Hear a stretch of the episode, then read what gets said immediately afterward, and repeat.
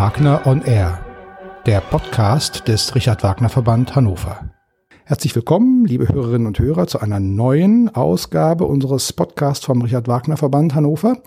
Heute sprechen wir über ein Thema, über das viel geschrieben worden ist, über das viel gesprochen worden ist, und wir werden sehen oder Sie werden hören vor allem, äh, es gibt über dieses Thema immer wieder noch neue Aspekte, die sehr, sehr interessant sind. Äh, es ist das Thema Thomas Mann und Richard Wagner und ich freue mich sehr, einen ausgewiesenen Experten für dieses Thema heute begrüßen zu können, der Literaturwissenschaftler Dirk Heiserer. Herzlich willkommen. Ich freue mich sehr, dass Sie sich die Zeit für dieses Gespräch nehmen. Ja, vielen Dank, Herr Schütte, dass ich hier sein darf und meine unmaßgeblichen Bemerkungen machen darf. Eine ganz äh, allgemeine Frage vorweg. Ähm, Sie sind in München Vorsitzender der Thomas Mann Gesellschaft, haben sich sehr intensiv mit Thomas Mann beschäftigt, viel zu ihm publiziert. Wann und wie sind Sie an oder auf Thomas Mann gekommen? Also das ist eine alte Geschichte. Schon mit 15 Jahren habe ich mitgelitten mit Hanno Buddenbrook und äh, habe da den ersten intensiven Kontakt gehabt und äh, auch die Kritik an Richard Wagner wahrgenommen. Parfümierter, parfümierter Qualm, in dem es blitzt. Herrlich, äh, der Musiklehrer vom, vom kleinen Hanno. Und äh, dann bin ich auf Abwege gegangen und habe mich ganz stark mit internationaler Literatur, mit James Joyce, mit Marcel Proust äh, befasst mit den expressionistischen Sprachzerstörern. Und da war nicht mehr viel Thomas Mann und erst recht nicht viel Richard Wagner mehr zu sehen. Und kam dann aber irgendwann sehr reumütig über die literarischen Spaziergänge wieder auf das Thema zurück, denn Thomas Mann ist nicht nur thematisch, sondern auch äh, inhaltlich und formal derjenige, der am besten ankommt bei diesen Spaziergängen. Ganz egal, was man hat, welches Haus, welcher Schreibort, welcher Schraub Schauplatz, wenn man ein Thomas Mann äh, Bonmot bringt, zum Beispiel der kleine dicke Bayer, Herr Permaneder, es war ein Mann von 40 Jahren, kurzgliedrig und beleibt, dann kommen die ersten Lacher, man kann das gar nicht äh, verhindern. Und so bin ich also äh, mit einem großen Schwung wieder bei Thomas Mann gelandet. Thomas Mann hat sich im Lauf seines Lebens äh, sehr intensiv mit Richard Wagner auseinandergesetzt in seinem literarischen Werk, äh, in äh, essayistischen Texten über Richard Wagner, in sehr, sehr vielen Tagebuchaufzeichnungen. Ähm, lässt sich die Frage, wie Thomas Manns Verhältnis zu Richard Wagner war, überhaupt äh, auf einen Satz, äh, als auf eine äh, eindeutige Formel bringen?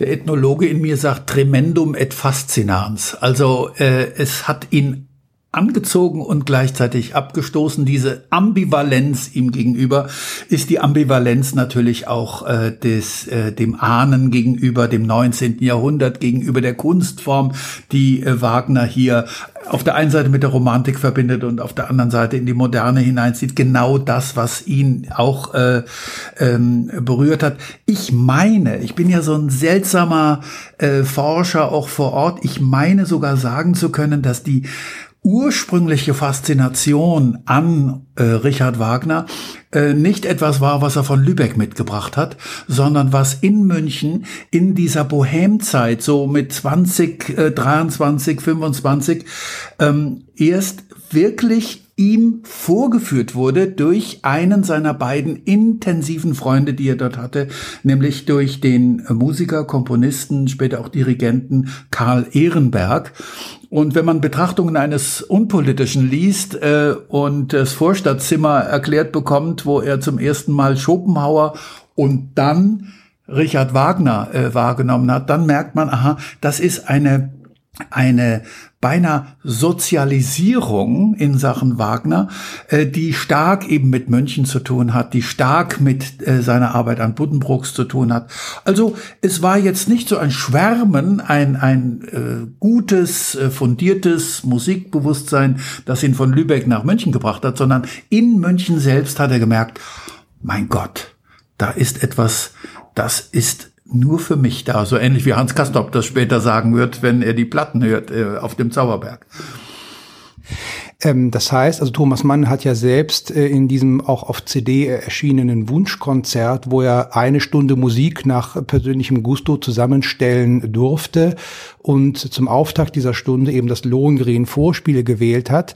Ähm, er hat ja selbst in diesem Zusammenhang äh, ausgeführt, dass ihn äh, sehr wohl Lohengrin Aufführungen am Stadttheater Lübeck, bezeichnet sie glaube ich als einigermaßen unzureichend, ähm, äh, dass die ihn sehr geprägt haben. Aber das heißt, dann würden Sie sagen, dass diese Prägung, äh, ich weiß nicht, in welchem Alter er genau sich da befunden haben mag, aber dass diese Prägung noch sehr unbewusst war und er noch nicht so äh, und, und auch noch keine, keine direkte Hinführung zu Richard Wagner war. Also vom Lohengrin-Vorspiel nicht eingesponnen zu werden, nicht in den Wagner-Kokon äh, äh, gewissermaßen gebannt zu werden, das muss man erst mal schaffen. Und er ist in äh, bester Gesellschaft mit dem 16-jährigen König Ludwig II. von äh, Bayern, beziehungsweise zu dem Zeitpunkt noch Kronprinz, äh, der eben zum ersten Mal in seinem Leben überhaupt in eine Oper und dann ausgerechnet in den Lohengrin, in die Schwanenritteroper ähm, gehen durfte und dann gewissermaßen äh,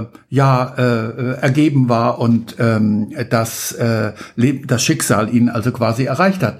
Nein, das eine ist die Faszination und das andere ist das Bewusstsein. Und Karl Ehrenberg, das weiß man, wenn man genauer in diese Erinnerungen äh, schaut, musste in der Wohnung der Senatorswitwe äh, Mann aus äh, Lübeck ähm, in der Herzogstraße, wenn da abendliche Geselligkeit war, wenn man so ein bisschen gefiedelt hat. Thomas Mann war ja äh, Geiger und der ähm, Karl Ehrenberg war Cellist und dann hat noch die Mutter Klavier gespielt.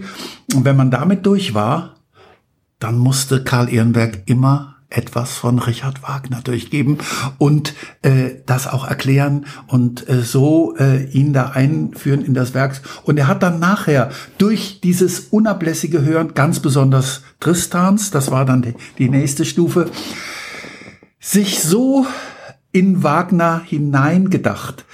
Ähm, vielleicht auch verstärkt noch durch die äh, schwiegermütterliche und schwiegerväterliche Familie Bringsheim, äh, wo eben Alfred Bringsheim einer der besten Wagnerianer seiner Zeit gewesen ist, also kundigsten und auch einflussreichsten.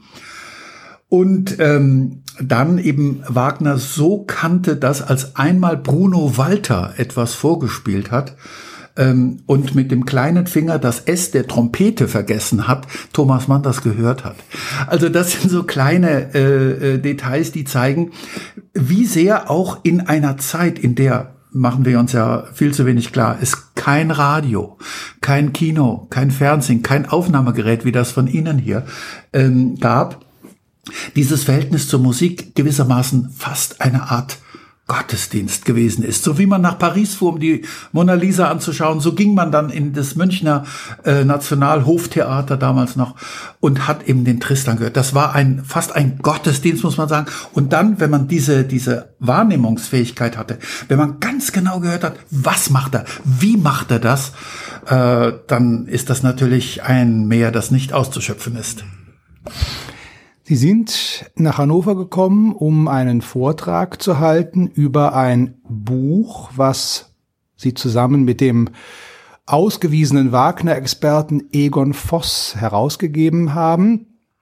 Erzählen Sie uns bitte, worum geht es in diesem Buch und äh, was äh, haben Sie Neues mit diesem Buch herausgefunden? Also äh, das Buch ist mehr ein, ein Gefäß. Es geht um einen Vortrag, um den Richard Wagner Vortrag äh, Thomas Manns, der ihm äh, seine Existenz äh, in Deutschland äh, gekostet hat. Ähm, es ist ein Vortrag über einen Vortrag, also etwas eher Ungewöhnliches. Der Vortrag ähm, den er gehalten hat am 10. Februar 1933 als Generalprobe für den eigentlichen Hauptfestvortrag auf Deutsch in Amsterdam. Ähm, dieser Vortrag galt als verschollen. Man kannte den Essay, äh, der 90 Seiten umfasst und äh, im Aprilheft der neuen Rundschau erschienen ist. Und man hat immer gedacht, na ja, das wird schon so eine Kurzfassung des Essays gewesen sein und hat sich sowohl in der Germanistik, in der Thomas-Mann-Forschung, als auch in der Richard-Wagner-Forschung keine großen Gedanken gemacht darüber, was das jetzt für ein komischer Vortrag äh, da sein könnte oder sollte. Aber in Yale University, wo es eine Thomas Mann Collection gibt, wurde ein Typoskript in den 90er Jahren entdeckt. Und es wurde auch so angedeutet äh, in einer Ausgabe, in einer Essay-Ausgabe Thomas Manns, äh, wo eben Leiden und Größe Richard Wagners, der berühmte Essay, abgedruckt wurde. Ja, dass es diesen Vortrag gäbe. Und äh, meine Güte, ein, zwei äh, äh, Stellen wurden daraus zitiert. Damit hatte es sich. Und aus besonderem Grund habe ich mich jetzt da ähm, ganz besonders interessiert, was das jetzt für ein Text ist. Und habe diesen Text auch kommen lassen und habe ihn sogar am originalen Schauplatz äh, in München im Auditorium Maximum der Universität vorlesen lassen von einem berühmten äh, Schauspieler, Axel Milberg, kennt jeder, gerade hier im Norden. Äh, und ähm, äh, zum 75. Jahrestag äh, dieser Rede war das. Und, ähm, und da haben wir uns das näher angeschaut und haben wir gesehen, Moment mal, das ist ja ganz interessant. Das ist ja sehr komprimiert und ganz was anderes rein von der Textsorte äh, Vortrag als eben dieser ausgedehnte Essay. Abgesehen davon, dass er mit diesem Vortrag dann weitergereist ist und in einer französischen Übersetzung ihn noch in Paris äh, erst in Brüssel, Entschuldigung, und dann in Paris äh, vorgetragen hat. Und danach wollte er äh, nach Arosa in, zur Erholung und hätte es nicht im Traum für möglich gehalten, dass er nicht mehr nach Hause kommen könnte. Er war mit kleinem Gepäck mit seiner Frau auf diese Reise äh, gegangen und kam dann erst 16 Jahre später nach einem Exil in Südfrankreich, in der Schweiz und Amerika äh, wieder zurück nach Europa und ähm, dann nach Deutschland. Äh, nach äh, München dann auch und hat dort als Gegenstück, das ganz interessant, macht man sich auch kaum klar, als Gegenstück zu dem Vortrag vom Februar 33 über Richard Wagner, hat er 1949 einen Vortrag über Goethe äh, gehalten, Goethe und die Demokratie. Diesen Vortrag habe ich sogar im ähm, Archiv des Bayerischen Rundfunks ausgegraben. Der ist nie gesendet worden, über eine Stunde. Furchtbar kompliziert, äh, schwierig äh, ähm, äh, nachzuvollziehen so dass ich fast gedacht habe, das war eine Rache von Thomas Mann an seinen Münchner äh, Mitbürgern.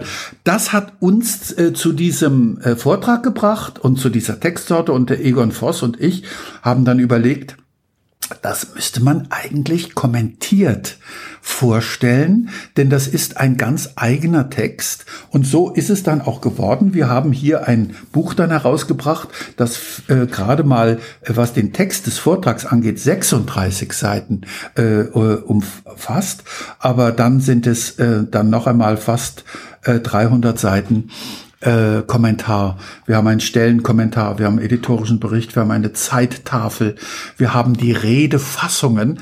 Und jetzt komme ich ins Spiel, wenn ich das so sagen darf. Ich habe mir eine ganz verrückte Idee ähm, äh, ausgedacht. Ich habe nämlich überlegt, äh, dass die Reaktionen auf die Rede oder besser auf den Vortrag doch vielleicht auch ganz gut wären zu zeigen, wie ist die Rede in München?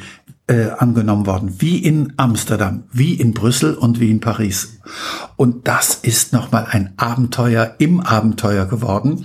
Ich konnte sogar sagen, dass eine ganz stark antinationalsozialistische, anti-Hitler-Stelle nur in der französischen Fassung in Brüssel und in Paris vorgetragen wurde und dass diese Stelle dann später für die Drucklegung in der neuen Rundschau wieder gestrichen wurde als sogenannte zensurwidrige Phrase. Und damit, mit dieser Entscheidung, beginnt das Tagebuch Thomas Manns am 15. März 1933. Er hat ja die ganzen Tagebücher vorher verbrannt in einem Maitag 1945 in Amerika. Aber mit dieser, mit dieser Zäsur kann man sagen, also gewissermaßen nicht mehr zu kämpfen äh, gegen Hitler, äh, beginnt das Tagebuch Thomas Manns. Und ich kann jetzt sagen, was diese zensurwidrige Phrase äh, beinhaltet hat. Den äh, Text Leiden und Größe Richard Wagners äh, kennen viele Menschen, die sich äh, für das Thema Thomas Mann und Richard Wagner interessieren. Er ist in den unterschiedlichsten Ausgaben äh, verfügbar und nachlesbar. Ähm, noch einmal ganz gezielt nachgefragt, abgesehen von dem Punkt, den Sie gerade schon erwähnt haben. Was sind äh, inhaltlich zwischen diesem ja als Essay veröffentlichten Text und dem Vortrag die äh, größten Differenzen? Also die größten Differenzen äh, kann man jetzt so nicht sagen. Es ist komprimierter. Es ist, ich sag's mal etwas äh, salopp, verständlicher.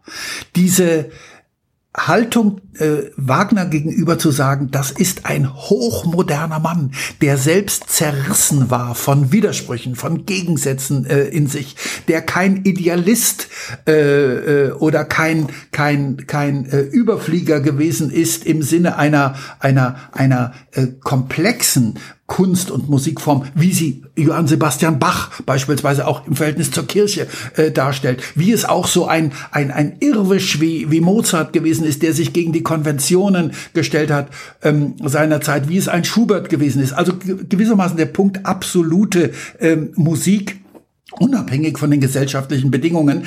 Er, er geht aber dahin in diese Richtung und äh, äh, sagt, das Gesamtkunstwerk äh, im äh, Sinne Wagners ähm, gehe schon in diese Richtung und dann kommt die Guillotine in diesem Vortrag. Das ist der Begriff des Dilettanten beziehungsweise des Dilettantismus. Thomas Mann versucht zu sagen, für sich genommen sind die einzelnen Kunstformen Wagners die Sprache, auch die Musik in ihrer Auflösung, das Theater, auch die, die Themen äh, äh, der, der Stücke für sich genommen fragwürdig und ähm, problematisch. Aber das Gesamtkunstwerk ist ein ins Monumentale getriebener Dilettantismus. Das hat er formuliert. Diese, diese äh, Sentenz ist die Sentenz, die dann äh, die Münchner Gralshüter aufgenommen haben, die gesagt haben, Thomas Mann war schon die ganze Zeit gegen den, die nationale Bewegung. Er ähm, er hat sich äh, früh äh, positioniert dem zeigen wir jetzt mal 1933, was die Stunde geschlagen hat. Und mit Dilettantismus, da haben wir ihn. Und er hat sogar diese Stelle äh, so eingeleitet, dass er gesagt hat, auf die Gefahr hin missverstanden zu werden. Sag ich das. Ich gehe jetzt künstlerisch so weit und diese Kritik an, an Wagner, äh, die kann man schon 1911 nachlesen. Das war nichts Neues, das war nichts. Aber er, er will es auf den Punkt bringen. Und da ist der Vortrag sehr viel anschaulicher, sehr viel konsequenter. Ich möchte beinahe sagen, für ein modernes Wagner-Bild, wie es eben dann nach dem Zweiten Weltkrieg endlich entwickelt wurde, äh, seinen Höhepunkt mit Patrice Chéreau und äh, Pierre Boulez äh, gefunden hat, ist Thomas Mann tatsächlich der Wegbereiter. Ähm, und man versteht das erst wirklich äh, in seiner ganzen Stringenz, wenn man den Vortrag liest. Beim Essay geht das zu weit, dann äh, wird er da noch, geht er da noch weiter und da noch, man ermüdet leichter. Ich versuche noch mal ein bisschen zusammenzufassen. Also, Sie haben gerade äh, gesagt, dass Thomas Mann einerseits Richard Wagner für eine zutiefst moderne Figur gehalten hat. Auf der anderen Seite äh, ist er zu dem Urteil gekommen, dass äh, er in seiner Kunstproduktion auch eben äh, Züge des Dilettantismus in sich gehabt hat. Ähm, das heißt also, Thomas Mann hat ja bei aller äh, äh, Ambivalenz äh, und bei aller sicherlich auch Zerrissenheit, die er selbst seinem Wagner-Bild gegenüber hatte, aber doch, wenn ich das raushöre, immer ein sehr differenziertes Bild äh, zum Thema Richard Wagner gehabt. Ähm, ein Gedanke, der mir eben schon durch den Kopf schoss, ähm, Thomas Mann hat ja auch äh, mehrfach behauptet äh, oder äh, ja dargelegt, ähm, dass äh, er von Richard Wagner oder aus der Kunst Richard Wagners ähm, äh, das Leitmotiv oder das Erinnerungsmotiv aus der äh, Musik, aus dem Musikdrama in seine Literatur übernommen hat und als ein, sagen wir mal, äh, konstitutives Element seiner Literatur übernommen hat. Ähm, das klingt ja fast ein bisschen so, als habe er seine zentralen literarischen Werke ohne den Einfluss Richard Wagners gar nicht äh, in dieser Form schreiben können. Würden Sie so weit gehen, äh, dass das wirklich äh, so ist oder ist das vielleicht auch ein bisschen äh, Koketterie? Ja, das, das kann man nie so ganz trennen. Aber äh, bevor also der Begriff Dilettantismus jetzt hier steht, möchte ich äh, Ihre Frage dann doch so aufnehmen, dass ich sage, was hat er denn davon übernommen oder was war ihm wichtig? Er hat gesagt, ohne Richard Wagner gäbe es dieses Werk, äh, auch überhaupt den, den, den Aspekt Werk, Charakter in der Literatur äh, des äh, 20. Jahrhunderts äh, Thomas Manns in dieser Form nicht.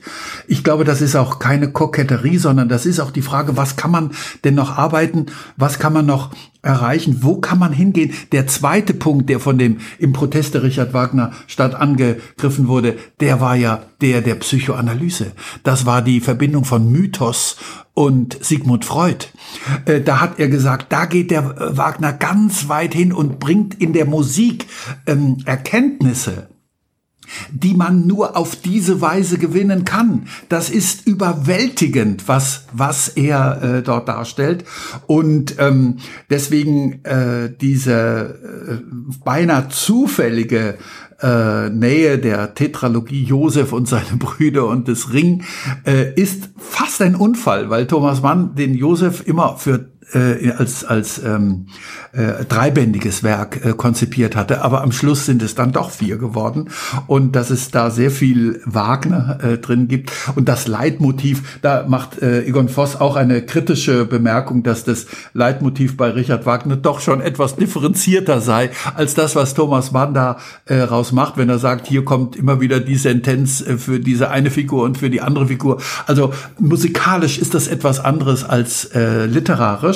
Aber Thomas Mann hat selbst gesagt, er kommt von der Musik her, er will zur Musik hin und das ist etwas, was ich tatsächlich jetzt äh, durch meine Arbeit des immerwährenden Vermittelns Thomas Mann sagen kann. Auf seine Texte können Sie sich als Sprecher sofort und in jeder Lebenslage verlassen. Diese Texte von Thomas Mann gehen immer auf. Und wenn Sie wie ich bisschen Musiker sind, ich äh, spiele den Kontrabass und äh, äh die Gitarre, wenn Sie da ein bisschen mit musikalischen Strukturen zu tun haben, dann ist Thomas Mann einfach wunderbar zu musizieren. Also da, das ist gar nicht so kokett äh, gemeint und gesagt. Er hat gesagt, es muss klingen. Im, im äh, Eisenbahnunglück gibt es diese herrliche Stelle, äh, wo er Angst hat um sein Manuskript und dann sagt, das hatte doch schon Leben und Klang. Äh, und das ist etwas, was eben ein guter Text haben muss. Er braucht Rhythmus, er braucht ähm, er braucht diesen Klang, äh, um eben dann doch diese Erkenntnis zu vermitteln. Ein ganz anderer Aspekt noch zum Abschluss. Ähm, in äh, einigen Texten hat sich Thomas Mann ja sehr explizit, also auch schon im Titel erkennbar, mit Richard Wagners Werken auseinandergesetzt. Stichwort Tristan, Stichwort Welsungenblut, zwei kürzere Erzählungen ähm, die, äh, das ist zumindest mein Eindruck, äh, von der äh, Thomas Mann Forschung nicht unbedingt als Höhepunkte in Thomas Manns literarischem Schaffen angesehen werden. Teilen Sie diese Ansicht äh, und was würden Sie sagen, in welchem Text äh, setzt sich Thomas Mann am äh, konstruktivsten mit Richard Wagner auseinander? Oh, das ist natürlich eine äh, heikle Frage. Also bei mir ist es so, ich habe eine dermaßen Deformation professionell in Sachen Thomas Mann, dass man mir heute äh, zum Beispiel Tristan äh, vorlegen äh, kann und ich denke, beim zweiten, dritten Satz, das hast du so ja noch nie gelesen. Da gibt es ja noch neue Aspekte, die man da immer sehen kann. Und diese Haltung von Marcel Reich-Ranitzky, also diese Geschichte gehört zu seinen Schwächeren, äh, äh, das teile ich grundsätzlich überhaupt nicht, weil ich doch einen Respekt habe vor dieser künstlerischen Leistung.